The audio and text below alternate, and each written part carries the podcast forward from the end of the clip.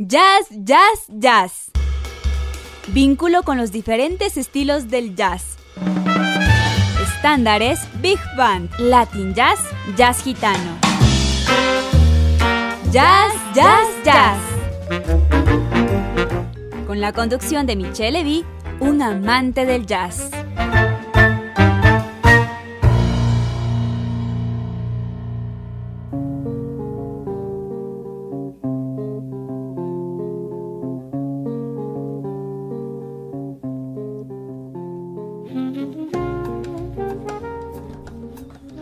Buenas tardes, bienvenidos a esta nueva edición de su programa Jazz, Jazz, Jazz por Radio Bozandina Internacional, la radio universitaria, su radio linda y amiga. Me, alegra mucho estar con ustedes esta tarde, en la que vamos a presentar uno de nuestros eh, típicos y clásicos análisis con reseña de uno de los clásicos del jazz. Se trata de el disco Los conciertos alemanes de 1960 eh, que interpreta el quinteto de Miles Davis y en compañía especial de John Coltrane que en ese momento era parte de ese grupo de este quinteto musical de Miles Davis. Bienvenidos y seguimos con la música.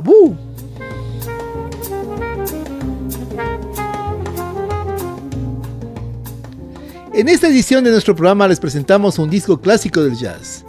Se trata de los conciertos alemanes de 1960 interpretados por el quinteto de Miles Davis, en el que se encontraba como saxo tenor en ese momento el gran John Coltrane. Sobre las vicisitudes de la gira europea de Miles Davis en el año 1960 existen algunas crónicas, porque significó la terminación del trabajo con, Coltrane. Luego de buscar varias versiones, incluida la, del disco que escucharemos en esta tarde, que corresponde a una versión de la casa musical Jazz, Lips Music, producida en el año 2010, escogí una que sin duda es la mejor referencia y que la encontramos en, la revista Sonograma Magazine, realizada por Joan Carles Abelenga en junio de 2017, cuyos fragmentos reproduciremos a continuación para contarles cómo fue esta historia de los conciertos alemanes de eh, Miles Davis y John Coltrane. La música original que escucharán fue grabada en Frankfurt y Múnich los días 30 de marzo y 3 de abril de 1960. La gira que llevó a cabo Miles Davis en Europa entre el 21 de marzo y el 10 de abril de 1960 significó como gran novedad la primera visita de John Coltrane a este continente. La banda estuvo conformada, aparte de Miles Davis y John Coltrane, por Winton Kelly al piano, Paul Chambers al contrabajo y Jimmy Cobb a la batería. Fue la presentación oficial de Coltrane para los aficionados europeos y por tanto la posibilidad de disfrutar y de ver en directo por primera vez al saxofonista estadounidense. Toda una novedad para la época. La gira de Miles Davis estaba encuadrada bajo el auspicio de los famosos conciertos de Jazz at the Philharmonic producidos por Norman Granz. Junto a Miles Davis formaban parte de la misma el trío de Oscar Peterson y el cuarteto de Stan Getz.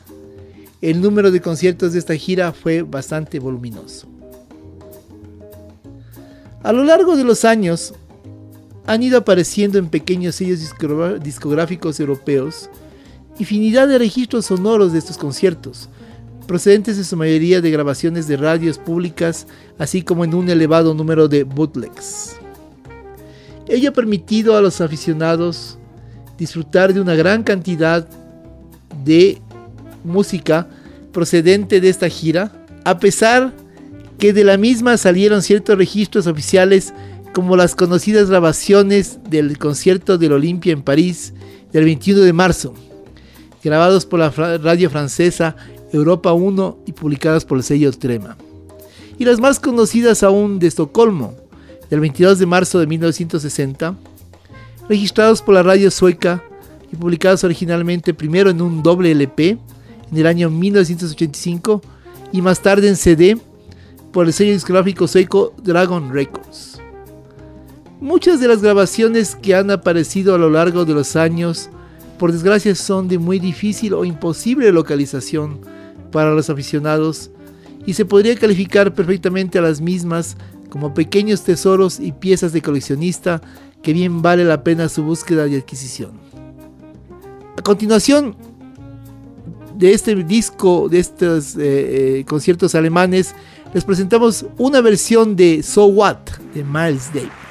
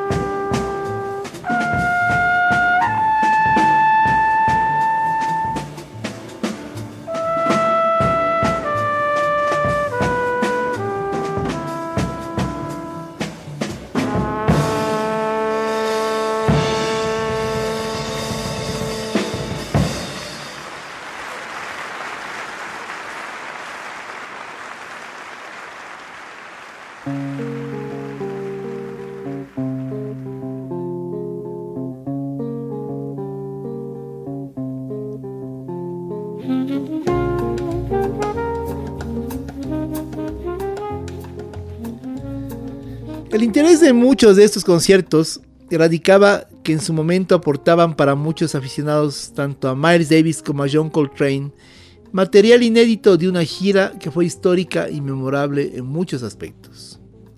La presencia de Coltrane fue todo un aliciente en esta gira, principalmente porque venía de grabar con Miles Davis unos discos en Prestige, los famosos Relaxing, Working, Steaming y Cooking, así como algunas sesiones de grabación para el disco Kind of Blue de Miles Davis, este clásico de Miles Davis.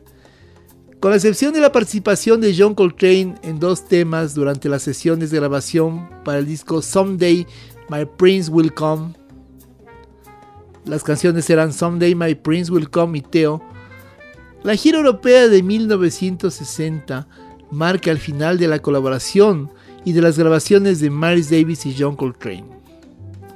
Además, se da la circunstancia de que Coltrane no quería llevar a cabo esta gira por Europa. De hecho, el saxofonista ya había presentado su renuncia al grupo de Miles Davis antes de emprender el viaje a Europa.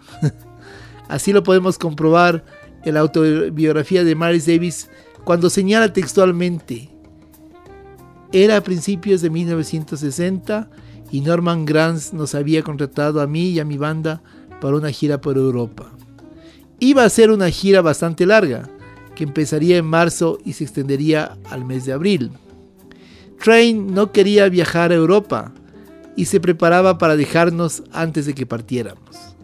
Una noche recibí una llamada telefónica de un saxo tenor nuevo en la escena musical llamado Wayne Shorter, quien me dijo que Train le había hablado de que yo necesitaba un saxofonista y que Train le recomendaba. Me quedé asombrado. Empezaba casi a colgar el teléfono cuando dije algo como, si necesito un saxofonista lo buscaré yo mismo. Y colgué. ¡Blam! Cuando vi a Train les peté. No vayas diciendo a la gente que me llame como ha hecho este tipo. Y si quieres despedirte, despídete. Pero, ¿por qué no lo haces cuando hayamos regresado de Europa? Si se hubiese despedido en aquellos momentos, me habría dejado realmente colgado, puesto que nadie más conocía nuestro repertorio y, la gira era muy importante. Optó por venir con nosotros, pero refunfuñó, se quejó y se mantuvo aparte de todo el tiempo que estuvimos fuera. Me anunció que dejaría el grupo tan pronto regresáramos a casa. De este magnífico disco continuamos con Round Midnight de Thelonious Monk y Walking de Richard Carpenter.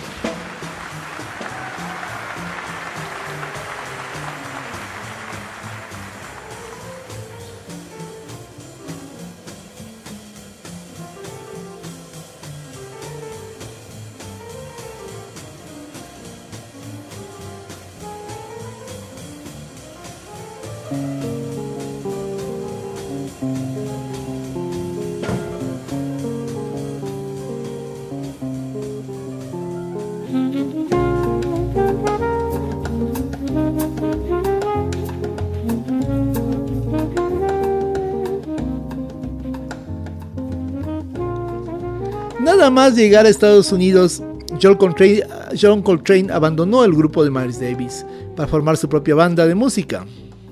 Miles Davis volvió de nuevo a girar por Europa a finales de 1960, pero con el saxofonista Sonny Stitt en el lugar de Coltrane como paso previo para constituir su segundo quinteto, una de las mejores formaciones de Miles Davis y de la historia del jazz, junto a Wayne Shorter, Herbie Hancock, Ron Carter y Tony Williams.